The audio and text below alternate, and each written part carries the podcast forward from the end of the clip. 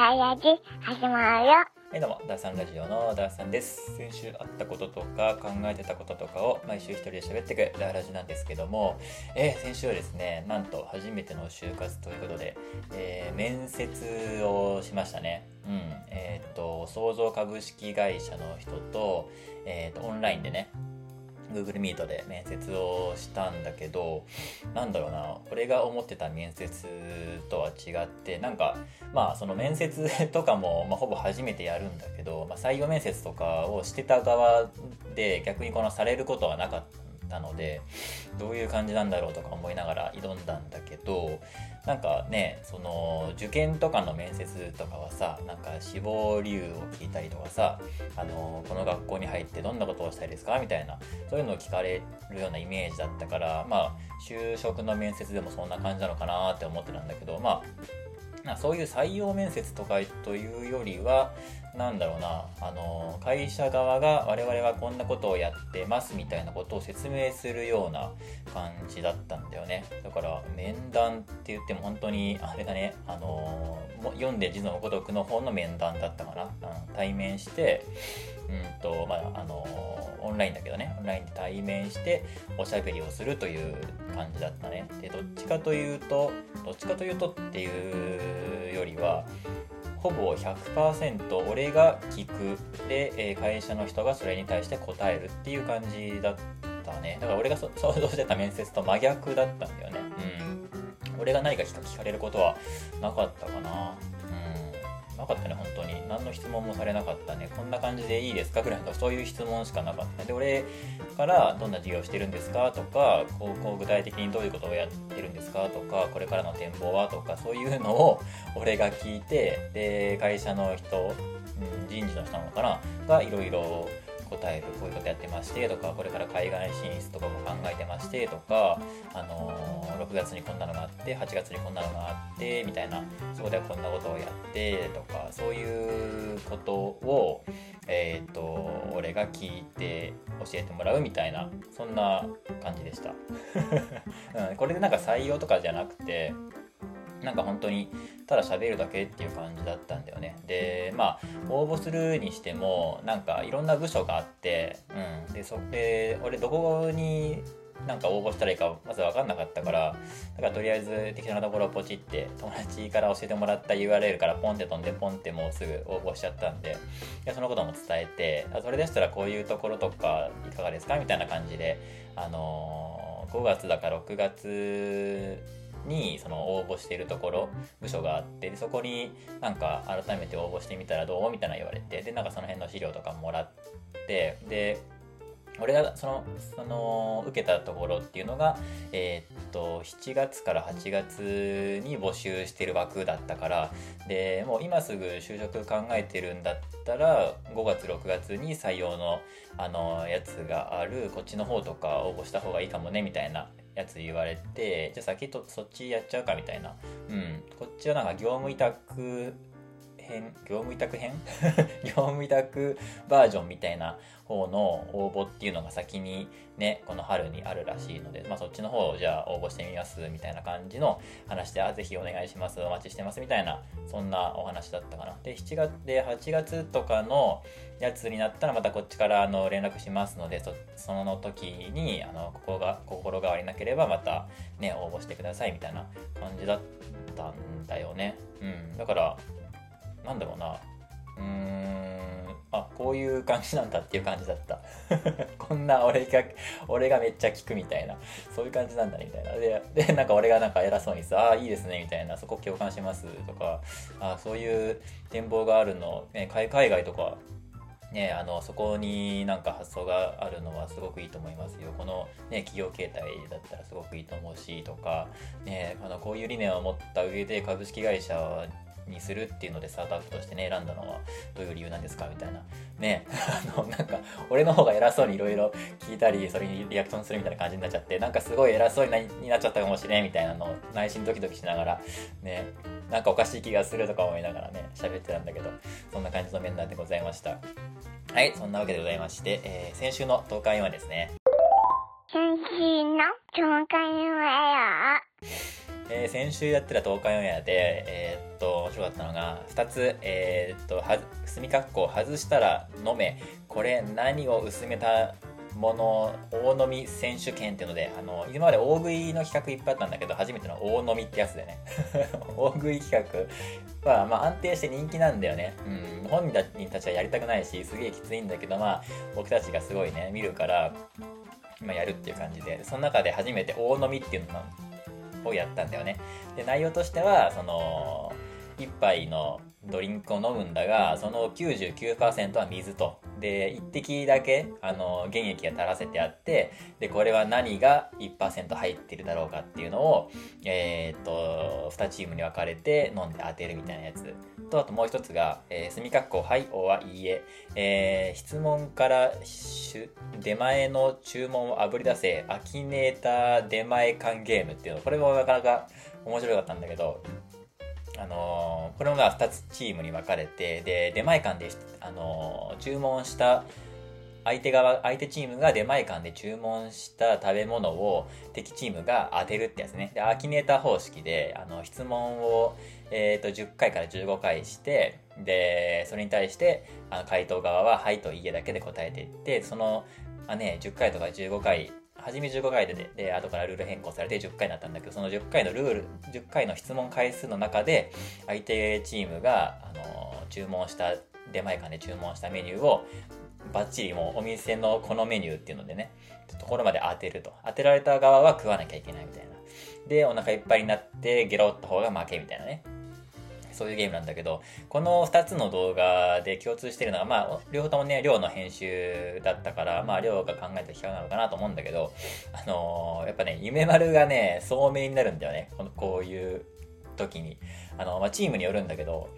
うんと、大飲みの方は、どうだったっけな？大飲みの方は、夢丸と誰だったっけ？夢丸と哲也だったっけな？で、えー、アキネーターの方が夢丸と利光だったのかな？ような気がする。なんだけど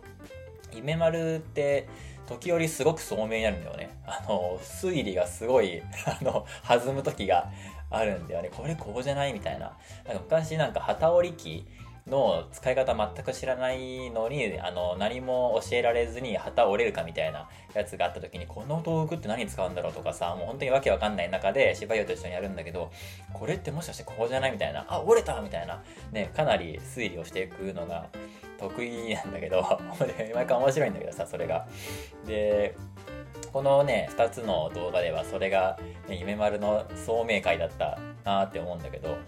久しぶりにねそういうところ出たんだけど基本的にね利光と夢丸っていうのはメンバーの中で結構そのなんだろうなテンションというかあのブレがブレ幅が多いんだよね。この動画で全然活躍してないけどこの動画ではもうめちゃくちゃ、ね、切り抜きとかでもいっぱい抜かれるぐらい人気になるみたいなね。その動画によってその元気元気な時と元気じゃない時と結構ブレがある2人だと思ってるんだけど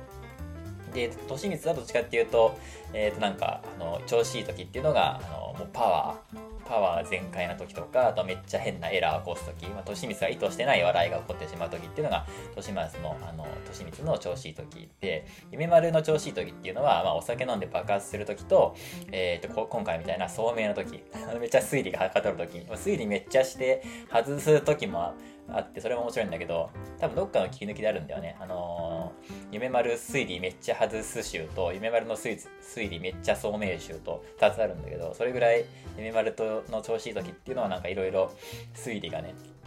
はかどる時があるんだけど今週はこの2本が、ね、夢丸夢丸がすごい面白くてあの今回選びました。いや面白かったな両方とも。っていう感じで。えー、っと次、えー、先週のニュースですね。先週のニュース先週1週間を、えー、日付だけで見るんじゃなくてこんなことあったなっていうのを見ることでこんな1週間だったなっていうのを思い起こす先週のニュースのコーナーなんですけども、えー、今回も3つほど、えー、ニュースを上げていきますね。1つは日中外装会談。っていうのかなこれ。えー、っと、日本と中国がね、外務省っていうか、ね、外務大臣の人たちがなんかおしゃおしゃべりしたよっていうやつだと思うんだけど、えー、なんかね、最近ちょっときな臭いじゃないですか。この中国周りというか、まあ世界情勢ずっとやばいんだけど最近ね、戦争もあるしさ、ね、大変なんだけど、ちょっと中国周りがね台湾情勢もあり韓国情勢もありきな臭い時にの今回なんだけどまあ本当にね今回は安全保障の話しかほぼしてないらしいですね。あの経済の話とか全くほぼ、全くではないと思うんだけど、ほぼなくて、本当に安全保障、ちょっと中国さん大丈夫っすかみたいな、そういう話だけだったっぽいね。ほとんど、ほぼほぼ。まず、まず一つは、もうあの、アステラス製薬の、あの、日本人男性がスパイ容疑で中国当局に捕まっちゃったよっていうやつ話、拘束されてる。まあ、これはもう今に始まった話じゃなくて、しょっちゅうあるんだけど、ね、それちょっとどうにかしてくださいよっていうやつ、うん、まあ、またはぐらかされちゃったけど、あともう一つは、まあ、尖閣諸島問題かな。まあ、ずっとあるけどね。でっていうのと、あと、ロシアと日本、ロシアと、あの日本近海で軍事訓練するのやめてもらっていいですかっていうやつ。うん、これもずっと怖いからね。日本は、その、なんかやり返したりとかもできないし、ね、あの弱い国ですので、可愛い国ですのでね、そんななんか大きい態度とか取らないけど、やっぱロシアとか中国はね、大国意識すごいあるから、やっぱりね、あの、ちょっとヤンキー星人というかね、オラオラな感じですから、ちょっと日本をいじめてくるわけですよ。じゃやめてよっていうのを言ったわけですね。うん。これね、なんだろうね、このやっぱ中国共産党のこのね、ジャジャイアン的な、なんというか、あの、ね、対対象でずっといたいというか、ね、あの偉大なる中華帝国をね、もう一度っていうのがやっぱり強い、ね、国民感情としてあるわけで、ね、その中国共産党のなんか正式な文書として日本のことをね、悪人の手先ってもう故障してるぐらい めっちゃ見下してるしね うん、本当にそ、本当にそんなことをちゃんと、ちゃんと正式に言ってるぐらいね、結構見下してるので、そのやっぱ、メンツを重んじる性格じゃないか、その国の性格としてね、うん、それ別にいいとか悪いとかではなくて、日本にもさ、ちゃんとそういうね、可愛い性格があるじゃん。あの、いざという時になんかできないとかさ、その、そういう国民性ってのあるじゃん。それのの中国バージョン。中国の国民性というか、この国の性格としては、そのメンツを重んじるさ、その大国意識みたいなものがかなり強くあって、なかなか僕らではね、感情移入できないんだけど、でもそういうのはちゃんとあるわけでして、うん、そういうところがやっぱりね、なかなか折り合いつけるの難しいところなんだろうね、きっとね。で、アステラス製薬のね、あの男性社員の人が捕まっちゃったってやつなんだけど、まあ早く解放してよっていうのを言ってるんだよね。で、なかなかやっぱ難しいのがさ、この民間企業の人がさ、仕事で行って捕まっちゃうっていうのを、本当になんとかしてほしいんだよね。で、全然解決策がこれないのよ。ずっとあるんだけど、ずっとあるし、これ、アメリカ人とかはもう何百人も捕まってるから、ねアメリカほどの大国でも全然なんか対策ができてないのかって思うと、かなりこれ難しい問題になってくるんだよね。ななんでかっていうとやっぱなんで拘束されたのかが 全くわからない。未だに。ずっと。これだからだから何を気をつけたらいいかわかんないんだねこっちは。対策打てないんだよ。なんかその言っちゃいけないこと言っちゃったのかその近づいてはいけない建物に近づいちゃったのかそのなんか良くないものをなんか気軽に写真撮っちゃったとかさ、わかんないのよ。何をしたかわかんないんだけど、なんか捕まって拘束されてるっていう状況がずっと続いてるからで、まあ、それで解放されたりされなかったりみたいなね、うん。でまあ、基本的には全員有罪になるのよ。でそこに法則性がないからさなんで捕まった何をしたからこうとかさこの時期になると急にこうとかさ全然わかんないんだよね。だから何を気をつけたらいいかわかんないっていうそのもう民間企業が国が国同士がどうとかではなくてさもう、もう民間企業がなんかその気をつけるしかないみたいな、そのその気をつけようがないみたいなね。だから本当にわかんないよね。どう、どうすんだろう困ったよね。困ったよねっていう話なんだよね。はい、じゃあ2つ目。2つ目、フィンランド、えー、議会選でマリン首相が敗北、保守派が僅差で勝利っていうニュースですね。なんか前にちょっと話したよね、マリン首相のやつね、あの若い、ね、女性のあの首相なんですけども、えまあ、福祉に特化してたね、あのフィンランドなんだけど、まあ、経済悪化でね、あの社会民主党が敗北しちゃったよっていう方なんだよね、うん、保守派の方が勝っちゃったよってやつで、まあ、うんと、まあ、こういうなんかフィンランドとか、なんかノルウェーとか、なんか福祉大国っぽいなんかイメージがあるけど、まあ、古典ラジオでちょっとやってたんだけど、あの経済が安定してる時は福祉がすごい充実するんだけどお金がなくなってきたりなんかその辺の不安定なところになってくるとあのそうもいかなくなってくるっていうやっぱこういう波がどうしてもあるよねっていうのが、ね、歴史を見る上であるらしいんだけどまあそういうやつなんだろうね。うんまあ、そんなになんかなんだろうなこういうなんかね、保守派が勝っちゃったからなんか思いっきりイメージ変わるとかそういうのとかっていうニュースではあんまりない感じですね。多分ね。うん、でこのサナ・マリン首相の支持自体はあのすごい高いみたいだね。うん、今回あの、ね、社会民主党だったっけ？民主党が敗れちゃったけど、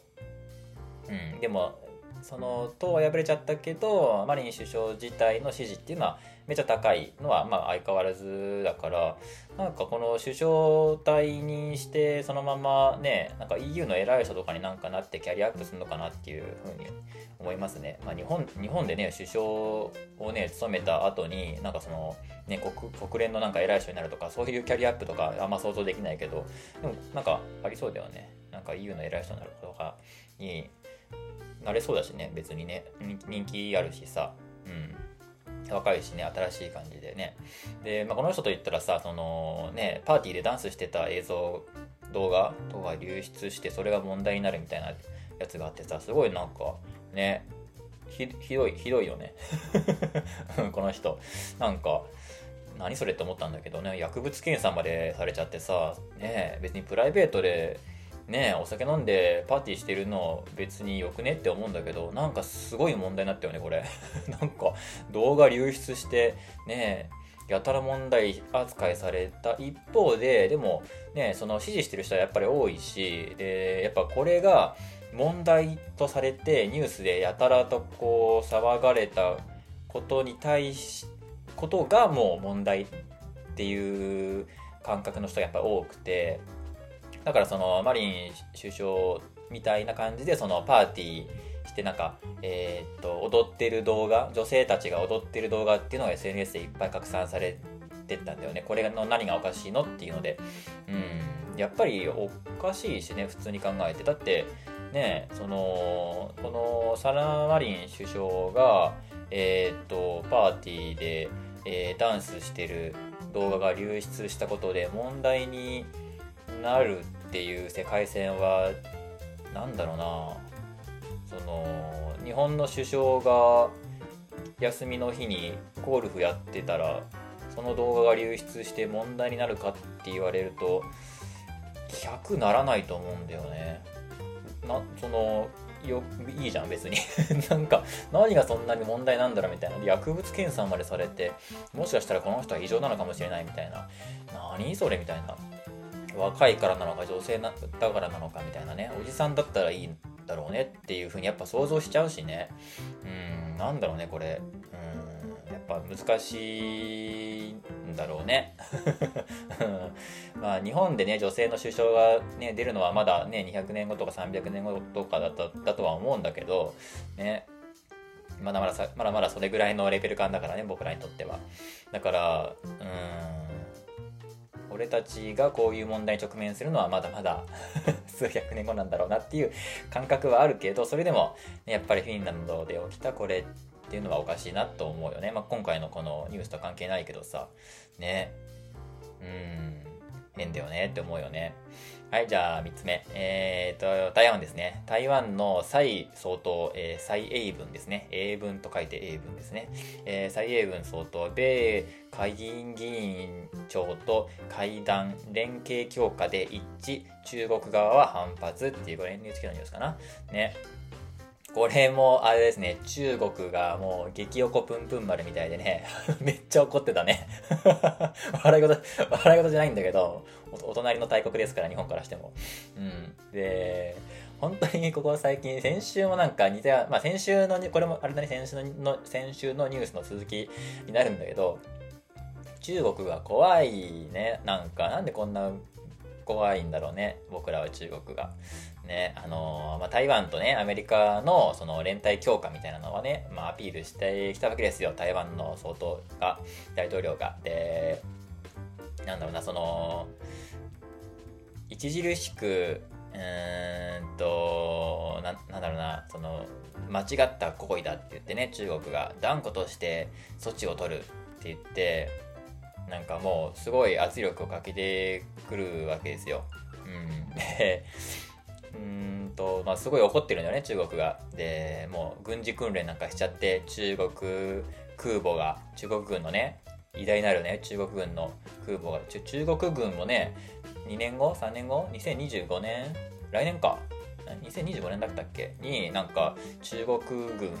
の100周年とかになるからそのタイミングでね台湾奪還みたいなのでなんか大いなる、ね、中国帝国みたいな。そういうなんかそういうなんかアニバーサリーとかやりそうです。げえ怖いなって話をなんかね先週だったりにしたと思うんだけど、ねまあ、台湾近くでね軍事訓練なんかやっちゃってまたねもうそのなんかあの即日だからね。もうそのその日のうちにやっちゃったからねこれ。で沖縄県の南のね海域をなんか通ったみたいな感じでちょっと日本もちょっとピリついたりとかしてね。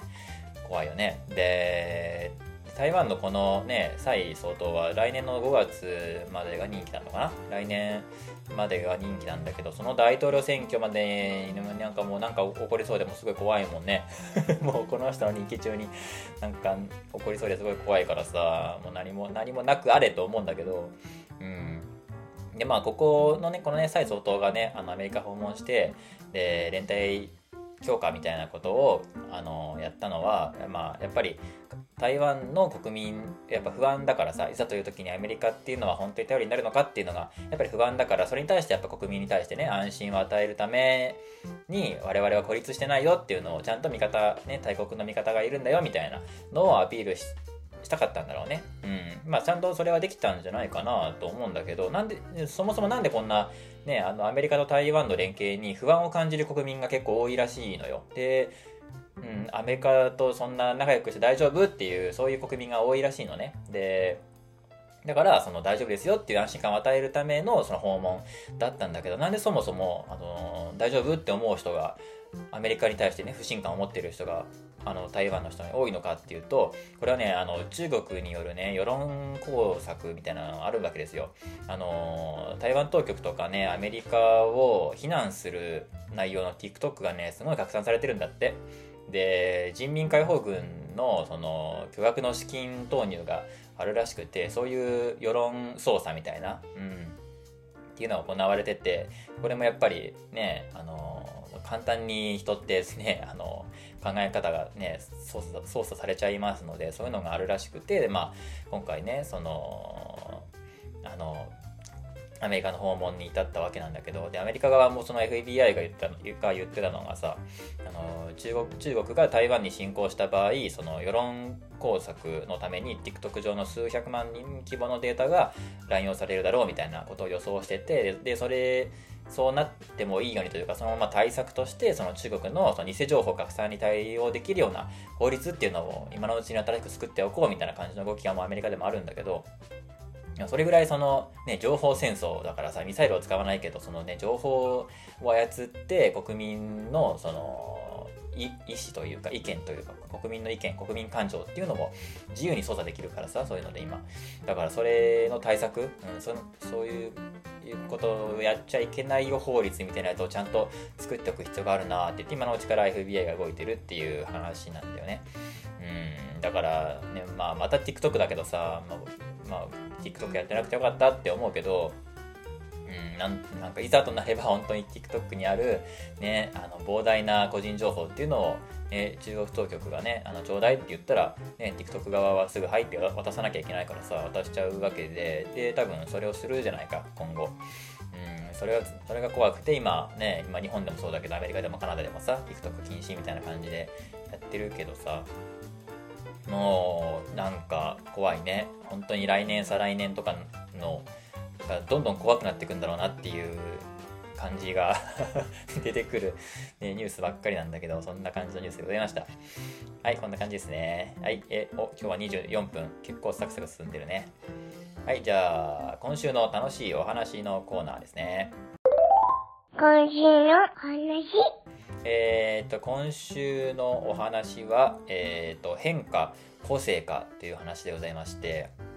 うん。まあ、あんまり俺個性って言葉好きじゃないんだけどその本当はねその人にその人のあの特性があるとかそれは個人差とか個体差っていうものであってそれをあの個性と個性と捉えるかどうかっていうのは他人が勝手に決めることだったり環境が決めることでさ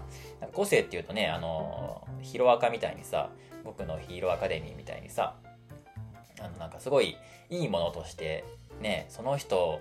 オリジナルのなんかとてもいいものとして捉えられちゃうけど実はそうじゃなくてもいいんだよっていう意味を込めて個性ではなくて、まあ、特性とか、ね、個人差みたいなものの方が、ね、なんか言葉としては好きなんだけど、まあ、今回は変化個性化ということで、うん、あえて使っておりますが。えっ、ー、とね何を思ってこの話をしたくなったかって思うとね、あのー、動物と人間を比べると、あのー、人間の顔面顔ってめっちゃ変なんだよね。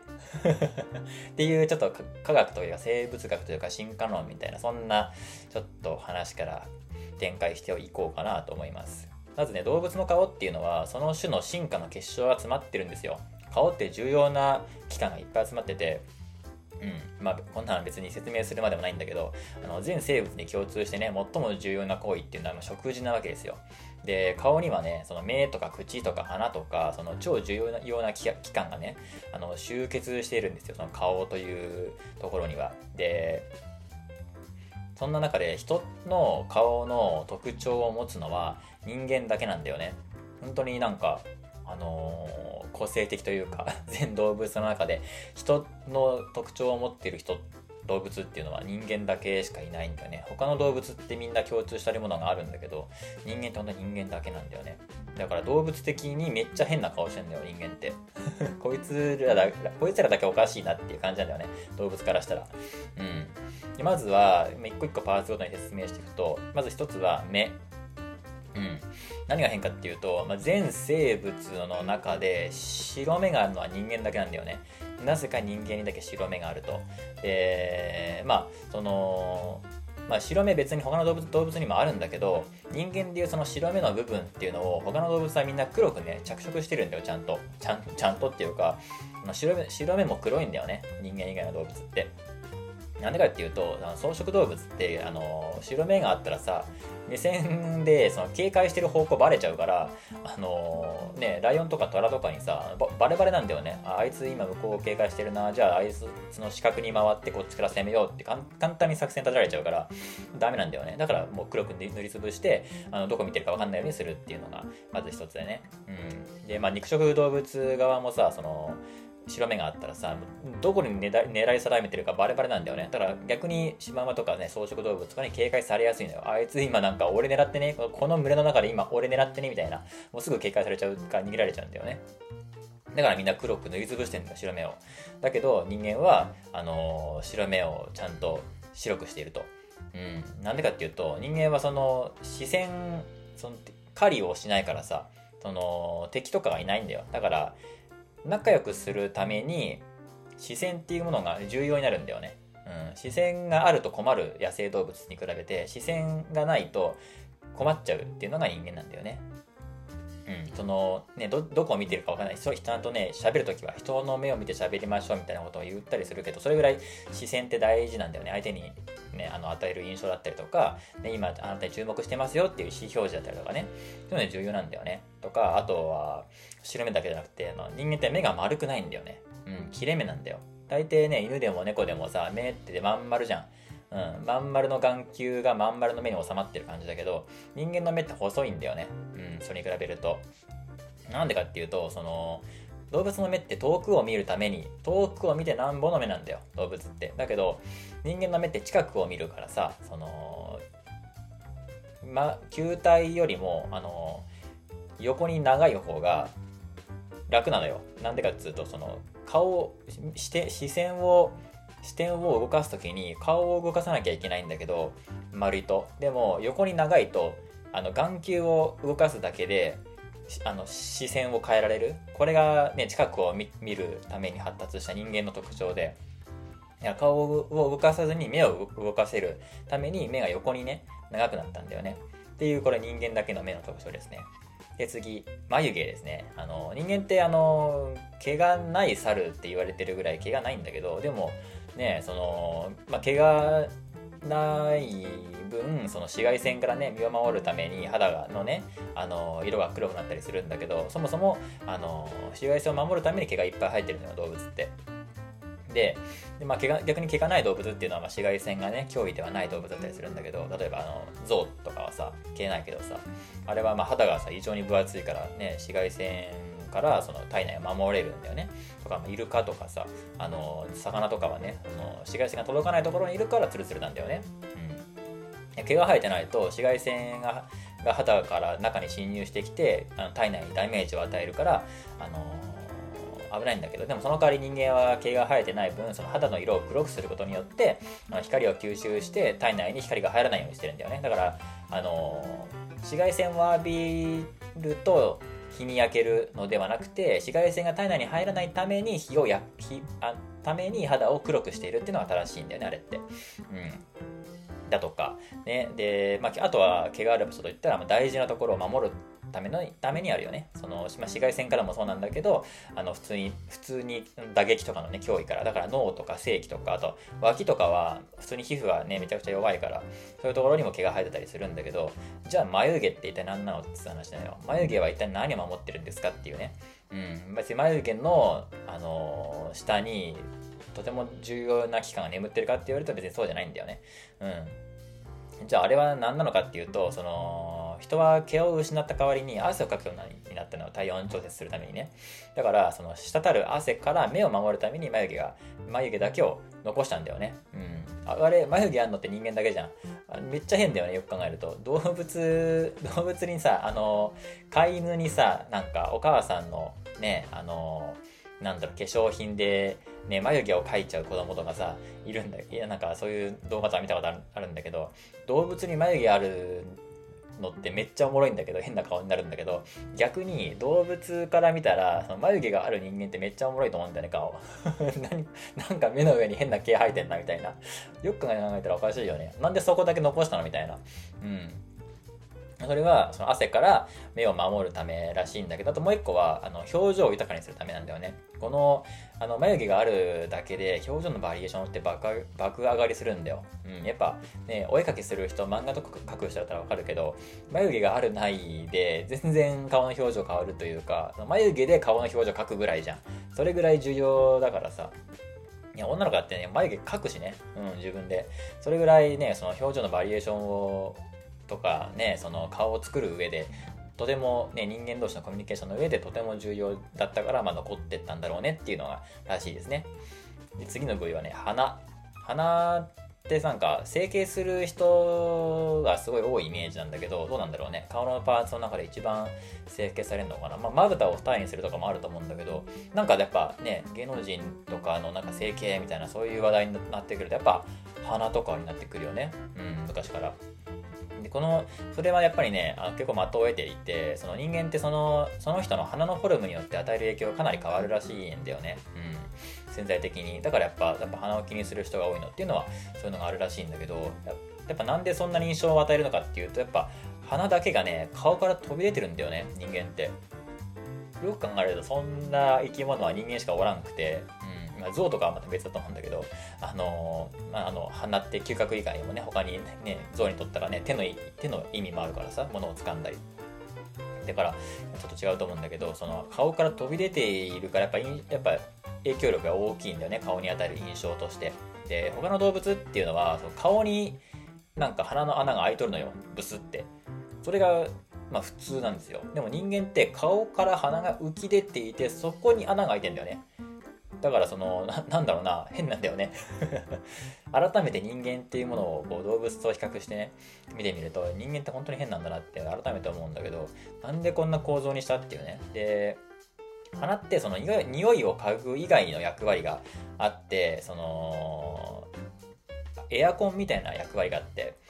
吸い込んだ空気の熱と湿気を調整するっていう機関にもなってるんだよね、鼻って。うん、匂い匂いを嗅ぐだけではなくて嗅覚以外の役割としてね。そういうエアコン的な役割があってだから例えば寒い日にさラーメンとか食うとなんか湯気とかでさあの鼻水がすげえ出るのよ。あれはなんでかっていうと、まあ、急にラーメンラーメンが目の前に出てきて湿気が湿気じゃない湯気が入ってきて暑いからその熱を逃がすために鼻から水分をね出してるらしいんだけどそういう役割があるのよ鼻っていうのは。でだからその寒い地域とか乾燥した地域とかに住んでる動物っていうのは鼻の内部の空洞がかなりでかいんだよね。でかければでかいほどこのエアコンの機能がすげえあの発揮されるからだからそのねあの長鼻が長かったりするのでかかったりするのよ。でその空間が長いっていうのが特徴としてあるんだよね。だから砂漠とかに住んでるラクダとかはさ長いじゃん。あの顔が長いじゃんもう。あの鼻を長くするために顔がもう長くなってるじゃん。多くの動物がそうじゃん。草食動物とかそう,、ね、そうなんだけど、うん、でもでも人間の顔って長くないじゃん。人間の顔って平たいのよ、うん、あの動物と比べて嗅覚嗅覚よりも視覚とか触覚とか脳とかの発達をあのプライオリティを置いてるから鼻顔を長くして鼻を伸ばすよりもちっちゃくしてちっちゃくちっちゃくというかそのなんだろうな顔面のパーツ顔全体が後ろにこう後退してったんだよね。進化として。だからその空間を捻出するために鼻ね鼻って嗅覚以外にもそのねエアコン機能があって、そのエアコン機能をつけるためには、あの、空洞が必要だからね。長い空洞が必要だから、なんとかその空洞を捻出したいと。で、無理やりなんか鼻を作ろうと思った時に、その顔、鼻を飛び出させて、そこで空洞を生み出したんだよね。それがあの人間の進化なんだけど、でもその影響で、あの、鼻がね、下向き下向きについちゃったから、すげえ呼吸しづらいんだよね。だから、だからこの構造としては結構異様なんだよね。うん。他の動物にはないこの下からこう空気を吸い上げるみたいな。で下から吸い上げると一回鼻の上の方で空気がぶつかってで肺の方にこう U ターンして戻るみたいな。だから結構効率悪いというかミス設計みたいな感じになっちゃってるんだけどまあそれは視覚とか脳とかにあのプライオリティを置いているからまあやむなく鼻はそういうところになっちゃったよねっていうそういう進化をしたんだよね、うん、だからなんだろうな結構エラーが多いんだよね。人間って動物に比べて。あの動物ってそんなにねなんかくしゃみしたり鼻水垂らしてる動物ってあんまりいないじゃん。うん。人間ってめっちゃするじゃん。くしゃみとか。鼻水もね垂らすし。うん。全然あるんだけど。だから動物に比べてその辺のエラーはすごい多いらしいですね。うん。そのでそのそのエラーにもうなんか対応しようとして、まあ、さらに進化してるんだけど人間って。そのエラーをなんとかしようとして編み出した対応策が鼻毛なんだよ。うん。まあ、これも異常なんだけどその人体の内部に毛が生えてるって人間だけらしいんだけどこの鼻毛っていう器官もかなりレアなんだよね。異常構造らしい。この内部に毛が生えてるっていうね、うん、っていうのもまた変なところなんだよね。鼻って本当に変なんだなって思ったね。当たり前自分の身についてる当たり前のものだだと思ってたけど他の動物と比べると異常なんだなっていうのが改めて分かったね。あとね最後唇。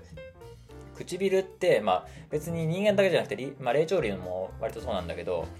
唇の色は明るいんだよね人間って。赤いよね唇。うん。紫色のやつもいるけどあのちびまる子ちゃんでいたけどなそんなやつ。あの基本明るいんだよ唇が。でなんでこんな血色いいんだっていうとその血管の色が透けてるんだってこの赤って。だからその唇の皮膚って異様に薄いからさ、ね、すぐ乾燥して乾くじゃん。それ皮膚がすごい薄いからなんだけど、あの、プールでね、唇が紫になるのは、その血中のね、あの酸素濃度っていうのかな？っていうのが下がって、まあ、ヘモグロビンの量が減ったから紫になるのかな？だと思うんだけど、うん、そういう感じらしい。だから本当に血の色が透けてるんだってね、唇って。だから赤いんだって。で、ね、なんで唇がついてるかっていうとあんまり分かってないんだけど、その、まあ、表情の形成、これも、だったりとか、まあ、ミルクを吸うためなのかなとか言われてるんだけど、そういう感じで。だから、ね、何をとっても目をとっても眉毛をとっても鼻とか唇とかその他の動物にはにはないもの、うん、だから顔だけ見比べても他の動物にもほぼない。なんかほぼ全てのパーツが他の動物に比べて変なんだよね。だから人間の顔ってめっちゃ変なんだよね。だからそうやって一個一個ね、あのー、比べていくとこんな変なんだっていうね。でも逆に言えばこれが人間らしさだということが同時に言えるんだよね。これが人間であるって人間たらしめているみたいなとも言えるわけなんだよ。だからそれを考えると人の長所とか短所って単なる環境からのね捉え方なんだなっていうのはすごい思うんだよね。あのー大事なのは視点を多く持つことで、ね、一つしか視点がない人にとっては長所は長所でしかないし短所は短所でしかないんだよね。判断基準がもうこいつはいいやつあいつは悪いやつしかないともういいやつを崇拝して悪いやつやつを叩くことしかできない。そんな人いるじゃん、うん、これは正しいことなんだからこれは正しい。これは良くないことなんだからこれは悪いみたいな。これをやるやつは悪いことをやるやつは悪いやつなんだみたいな。それその判断基準しか持ってない人ってたまにいるんだけどなんかそうじゃないじゃん。でも実際はそうじゃないじゃん。本当は。本当は全部グラデーションだしその時とか場合とか場所とか地域とかその国とかさ分かんないけどとか時代とかによって同じことでも全然違ったりするじゃん、うん、でもそれが感覚としてなかなか分からない人にとってはねその価値観がもう一つしかない。価値観価値観というかその自分の持ってる視点のみがあの全ての人にとっては、うんまあ、リベラルじゃない人だよね。にとってはそれが世界の全てだからねこれは悪いやつだみたいな。悪いやつはあのみんなであの叩くべきだって。言ってね、うん、家族から悪いやつ、うん、悪いやつから家族を守るんだっていう一辺倒でなんかもう物事を進めていったりとかねそういう国とかね宗教もあるじゃないか、うんね、この我々以外の考えを持ってる人たちはもう人間ではないから殺しても大丈夫みたいなね。うん、なぜなら我々は正しいことをしているから。で我々以外は悪なのだから。これがあの正しいんだっていうのを本気で言ってる人たちっていうのはやっぱりいるじゃないか。でそれそれってすごいなんかね、あのそうなのっていうふうに思うわけですよ。だってまあ確かにそれはとても簡単だし気分のいいことではあるんだよね、まあ、国とか国家であってもね一企業であってもそのなんか人をまとめるっていう時は基本的にやっぱこれをやるんだよね。うん、仮想敵国とかを置いたりとかさ、ね、あの競合とかを置いたりとかして、ね、あいつらはあの我々のことをなんかね悪く思ってるみたいなとかなんかね、侵略しようとしている植民地にしようとしているっていうのを国民に植え付けてでそのために我々は戦わなければならない家族を守らなければならないみたいなねそういうので一致団結するっていうのが、まあ、基本的にあるじゃん。やっぱ分かりやすいし分かりやすい言葉でね敵がいるとやっぱ一致団結しやすいのでもうあの非常に。なので、まあ、こういうのをあの基本的にやるんだよね、うん、俺た悪い奴らがいてで俺たちはいいことをしているのだからあの大丈夫だ。神は罰さないみたいなね、うん、本当に「進撃の巨人」を読んでほしいんだけどそういう人たちは。あのねあいつらが悪だって言ってね行って行ってその国に行ってみたら何にも俺たちと変わらなかったっていうそのねあいつらは悪魔だ悪魔だって言われて言われ続けていて実際その地を踏んでみたら悪魔なんていなかった。そこには人間がいるだけだったっていうね。あのダビっていうね子供の女の子がいるんだけどもうずっとねエルディア人ねあの主人公たちが住んでる島エリエルディア人は悪魔だ悪魔だって教わってきてねでそんな本当に10歳ぐらいの子供がさでひょんなことからねあの主人公たちのいるパルディア島のねエルディア人たちのいるところにあのでクラスハメになってでいつか全員ぶっ殺してあの私はねあの故郷に帰るんだって思ってるんだけどそこで優しくしてもらったりで、まあ、嫌なこともあったりその、まあ、いろんな人がいるんだよね。悪魔しかいないと思ってたら別に俺たち何も変わらない。嫌なやつがいて面白いやつがいて変なやつがいてバカなやつがいて、ね、悪いもや悪いやつもいればいいやつもいて何も変わらないし似たようなことが起こってるし似た似たような問題をみんな抱えてるんだよね。で絶望するというかびっくりするというかなんだろうなそこで気づくんだよね。ずっと悪魔エルディア人は悪魔だっていうふうにずっと教わってきたけど実際そこにいてねあの数日間過ごしたら分かったのがそこに悪魔なんていない人間がいるだけだったっていう本当に子供にこれを言わせるかっていうシーンがあるんだけどね本当にねそこを学ぶべきだよね。うん。ずっと僕らは勘違いして戦争してるんだもんねだってね。本当に簡単に言っちゃうと。うん。っていう話なわけですよ。で実はそのね物事っていうのはただそうなだけなんだよね。これすごいあの人間の脳でこれを認知するのすごい難しいんだけど物事ってただそうなだけなんだよね。偶然そうなってるとも言えるしただそういう現象が目の前で起こったっていう以上終わりな話なんだけどでもそこにやっぱりいいとか悪いとかを後から都合よく解釈したいんだよね人間って。脳の行動的にね。あの人間ってファクト認識ができないから事実だけを事実のまま受け止めることができないからそこにストーリーをつけたりとか感情移入したりとかいい悪いをつけたりとかしての解釈がなんか自分の 頭で理解するためにはこう解釈しようっていう風に何かストーリーをつけないといけないんだよね。じゃないと記憶に留めておけないし自分の中でこう理解させることができないんだよね。そういう脳の構造をしてるからこれはしょうがないんだけど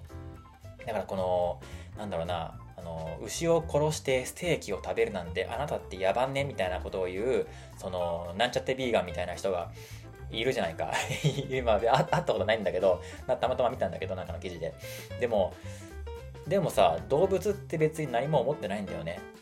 うん。俺たちを俺たちを家畜にして殺しやがってみたいな、うん、人間許さねえ復讐してやるみたいな。そういうストーリーで作られる映画とか漫画とかいっぱいあるけどそれは人間が勝手にそう解釈してるだけであって逆にね、うん、人間がきっと動物は我々のことを家畜にして、あのー、美味しいご飯を食べている人間目って思っているだろうというふうに人間が解釈してるわけであって動物は何にも思ってないんだよね別に、うん、好きにしたらって感じなんだよ。絶対に。その動物我々は動物の気持ちを代弁する代弁者だって言ってなんか現れるねあのビーガンテロみたいなやつね。そのなんだろうな。肉を提供動物の肉を提供してるレストランを爆撃するビーガンテロとかね。そういうことする人っていうのはもう我々が動物の代弁者だって言ってねね、人間はねこんな動物を殺して食べている人間は愚かだみたいななんて凶暴なで野蛮な生き物なんだとかいうのは本当に都合ただ都合よく解釈してるだけなんだよね本当に。ただそうなってるだけなのに。だってそのなんだ人参食べてるあのうさぎもね人参がかわいそうと思ってないしあのそのうさぎを食べてるコヨーテもうさぎがかわいそうと思わないしねえななんだろうな。人間もそうだと思うんだよね。別にね牛を美味しく食べるために家畜して品種改良して人間好みの味にしてで生産して食べることに牛は別に何とも思ってないし俺たちもそれに対して何とも思う必要はないんだよね。でも僕らはなぜか牛がかわいそうっていうふうに思っちゃう思おうとしてしまう人たちがいたりとかで我々日本人もその我々はその命を頂いてるんだからあの感謝を込めて込めて食べる前に手を合わせていただきますをしましょうねって思っちゃったりするんだよね。まあそれ別に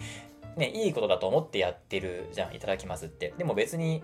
ね、別そんなことせんでもいいよって動物たちは 思ってるというか、別に何とも思ってないっていうのが本当は事実だと思うんだよ。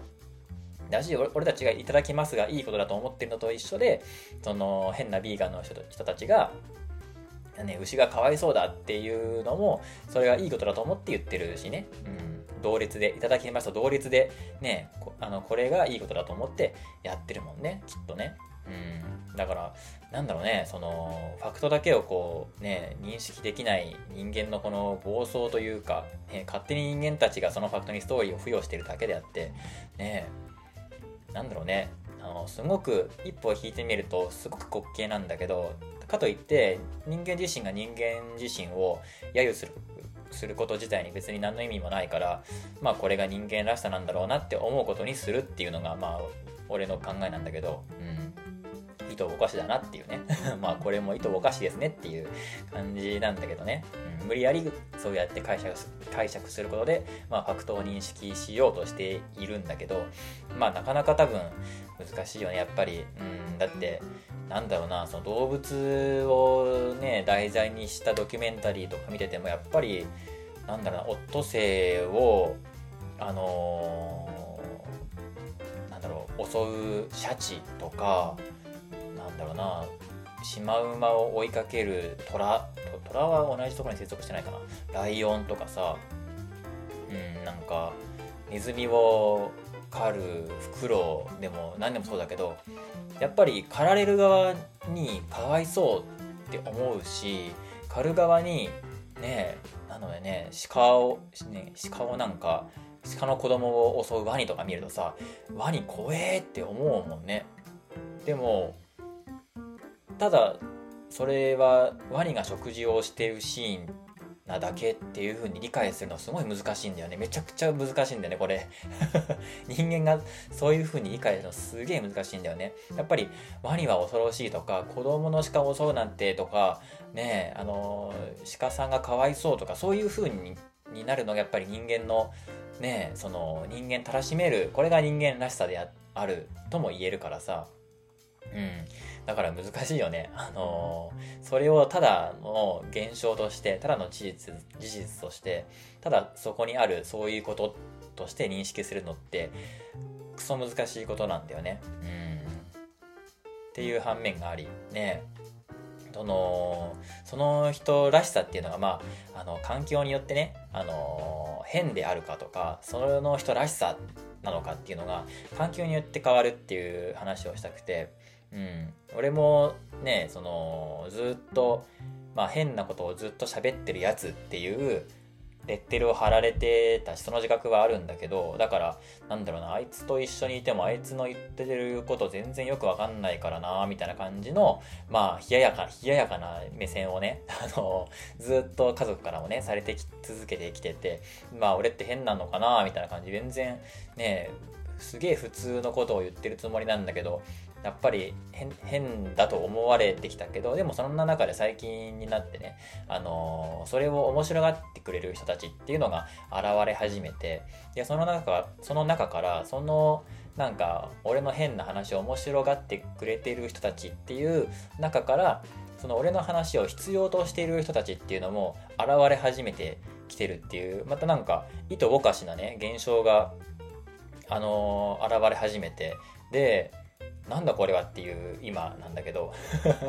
うん、面白がってくれる人たちっていうのはすごいあのなんだろうな俺にとってはね勇気をくれるというかなんかなんだろうなあここにいていいんだっていうね自分が自分らしく言える居場所みたいなものを与えてくれた人たちだからすごく大切に思うしうれ嬉しい気持ちでいっぱいなんだけどむしろそれを必要とする人、うん、あのあなたの話をしてほしいとかなんかそういうねこれをあなたならどう解釈するみたいなのを聞きたいみたいなそういう人たちが現れ始めていたりとかもしかしたら俺がねあの冒頭で言った創造株式会社でもしかしたら誰かのメンターとかになって俺の話をなんかこう聞いてすごい救われる人とかが出てきたりとかしたらね子供だったりとかね大人でもいいんだけどそういう人が出てきたらとてもそれはいいことだなって思うと同時にうんなんかねあのずっと変なやつが扱いされてた俺が逆に求められる世界になったとしたらそれはそれでまたね、変な世界って思うんだけどね。結局、結局変な世界だな、これっていう風に思っちゃうんだろうなって思うんだけど、まあそんな話ですね。動物と人間を比べた時に人間ってすごいへんてこなんだなって思って、で、それをでも人間の中でに包含するとなんか、ね、あのずっと変と言われ続けてきた人間が時折誰かの助け救いになったりとかあのにするって考えるとそれもまた変な世界であってだからその人が変なのかあるいはその人らしさそれがその人らしさなのかっていうのは本当に周りが決めることであってだからそこになんだろうな認めてもらえるところに自分を配置することっていうのが自分の幸せにつながることなんだなって思った1週間でございました。はいそんなわけでございましてえー、っとまあ就活そうだねまたもう一回俺エントリーエントリーシートというか応募し直さなきゃいけないからそれをまあ今日やっちゃおうかなと思います。それではまた来週のダーラジでお会いしましょう。バイバイ。